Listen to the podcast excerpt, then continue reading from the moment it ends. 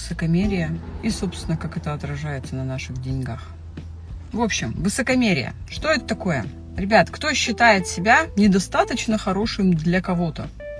Или там думает, что вот если у меня будет больше денег, вот тогда-то я точно смогу себе позволить. Сейчас рассказываю пример.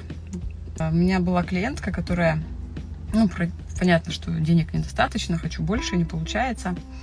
Она живет в Новосибирске, и к ней периодически приезжают родственники, и она для них работает такси, возит их по городу, потому что им надо. Отказать она не может. Почему не может? Ну, потому что как я могу отказать? И она была у меня на консультации, я задаю вопрос, а вот вы когда сможете им отказать-то? При каком условии вообще? Когда у вас будет столько прав, чтобы вы могли не работать таксистом бесплатным для своих родственников? Ну, то есть, представляете, она забрасывает все свои дела, работу и просто возит их туда, куда им надо. Вот им надо, она поехала. Она сказала, ну вот когда я буду зарабатывать 1500, вот тогда я смогу. Представьте, какое высокомерие у человека, который считает, что когда будут деньги, то я смогу иметь больше прав. Тогда я смогу не служить другим людям. Это высокомерие, ребят, когда мы считаем себя недостаточно хорошими. Если кого ты считаешь недостаточно хорошим для себя, это тоже высокомерие. Это из серии, знаете, вот как метафора моя из флешмоба. Это лебедь, который живет на птичьем дворе, понимает, что он лебедь, и смотрит на всех уток с высокомерием. Да а что ты тогда там ходишь-то по этому птичьему двору? Лети к лебедям, если ты лебедь, вот и все. Это про то, что мы оцениваем людей и как-то их там характеризуем. Вот выше, ниже, богаче, беднее, красивее, некрасивее и как-то там это нас тормозит вообще катастрофически в этой жизни, потому что мы начинаем теряться при определенных людях. Если кого-то считаете, ну вот как э, кто-то задал вопрос, хуже себя, а себя как бы лучше, да, то получается всегда рядом с вами будут люди, рядом с которыми вы начнете считать себя хуже. Потому что это всегда не может быть такого, что вот я прям оценил себя, оценил других людей, и я такой молодец. Ребят, всегда на, на вас одного молодца будет еще 15 молодцов, богаче, красивее, умнее, талантливее, представляете? И да, будет еще 15, которые менее богатые, менее красивые, менее талантливые. И чё? Вот так вот жить? Ну, так получается.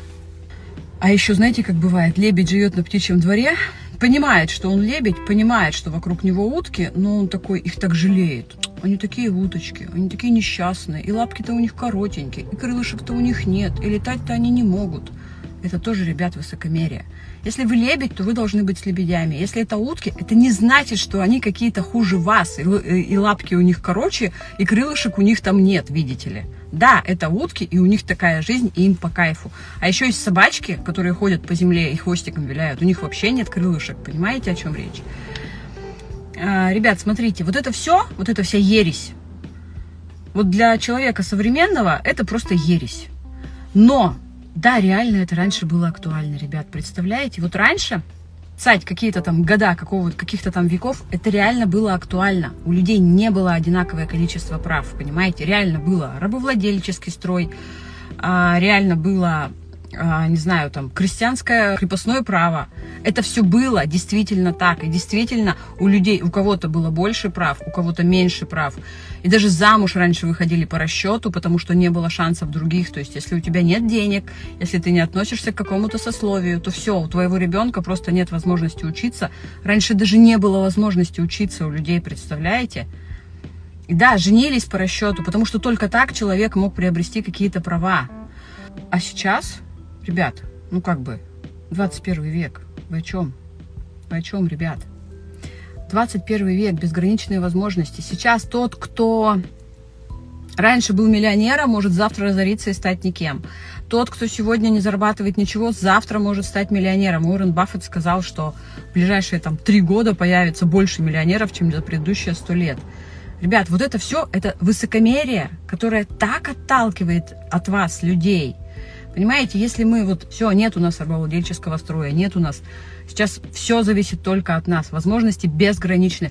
Сейчас даже провинции не существует благодаря интернету. Интернет просто размазал такое понятие, как провинция, потому что любой человек из любой точки мира может работать и зарабатывать любые деньги. Вы можете жить в какой-то там глухой деревне, помните, я рассказывала? Я жила в Иркутской области, в, рядом с городом Нижнеудинском. То есть вот город Нижнеудинск. До Красноярска 8 часов пилить на поезде или на машине. До Иркутска 8 часов. Ну, то есть просто вот в тайге стоит город. Окей.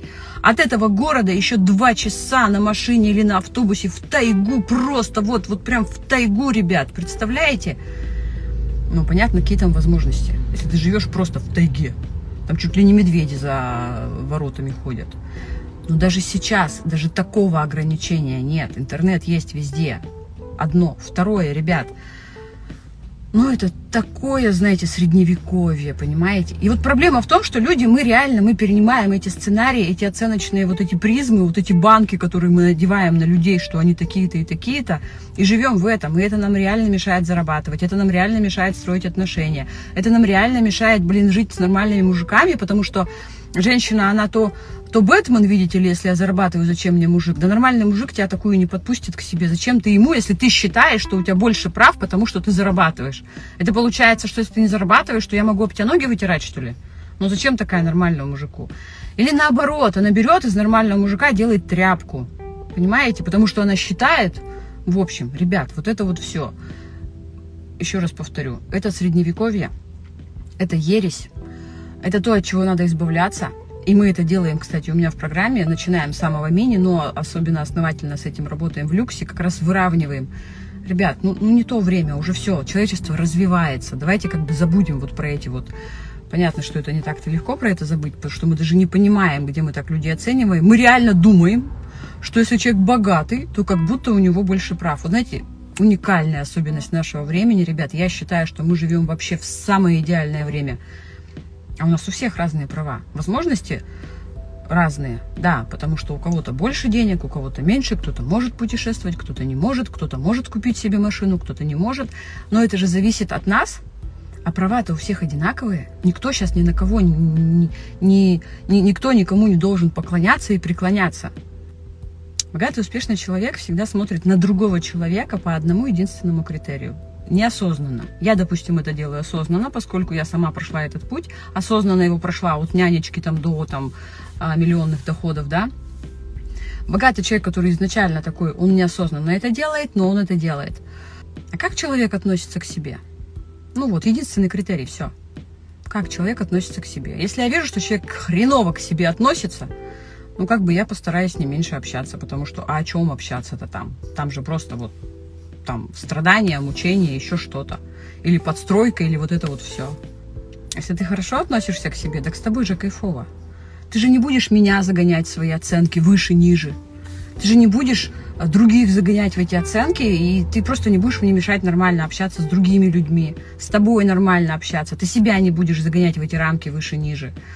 Вот так, это реально так смотришь на человека, ты понимаешь, что человек плохо к себе относится, что он у себя в своей жизни на последнем месте, что у него на первом месте, не знаю, там мнение других людей, дети сидят горой, ножки свесили, мужья, жены, и ты думаешь, ну как бы, дорогой, извини, дорогой, но с тобой будут одни проблемы, ты как бы сейчас вот так, так сам живешь, потом на меня это все будешь навешивать, и мне придется тебя выслушивать, страдания твои и так далее. И ты просто с тем человеком реально не общаешься, потому что ну, как бы про разное совсем, понимаете?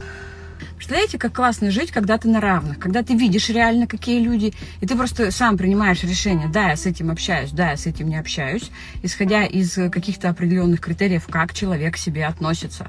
И все. А то, что он богаче или беднее, это, как сказать, вот эти слова даже фуки они противные.